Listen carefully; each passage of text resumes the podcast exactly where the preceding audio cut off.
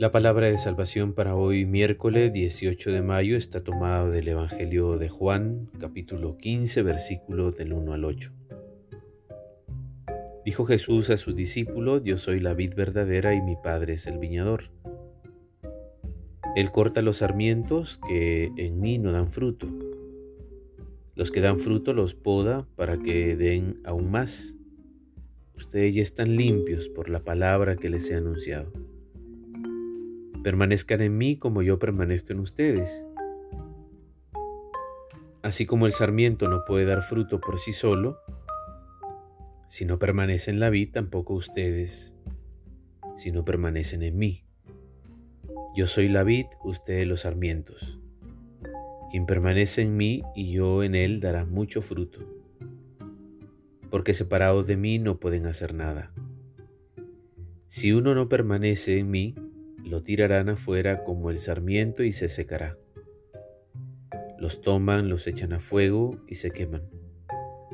Si permanecen en mí y mis palabras permanecen en ustedes, pedirán lo que quieran y lo obtendrán.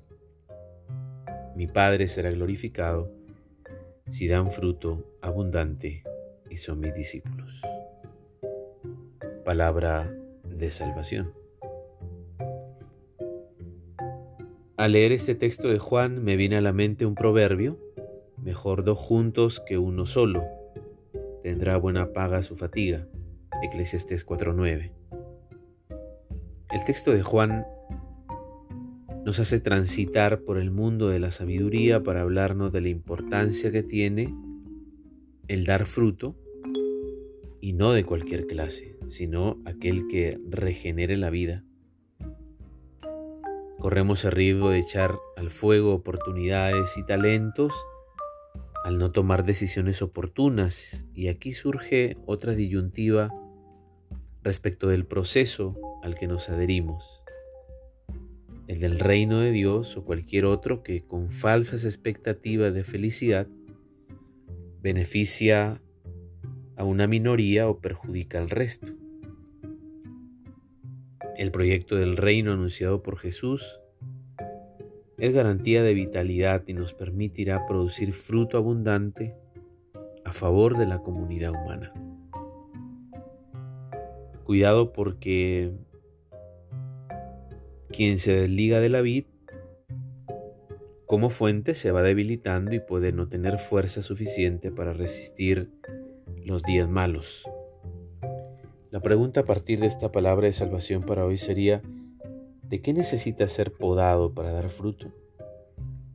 Te invitamos a permanecer en comunión con Dios.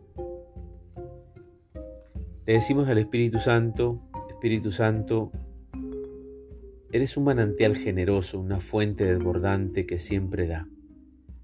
Y por eso siempre nos invita a dar con generosidad a veces nos damos cuenta de la verdad y aquello que decía San Francisco de Asís, es dando como se recibe.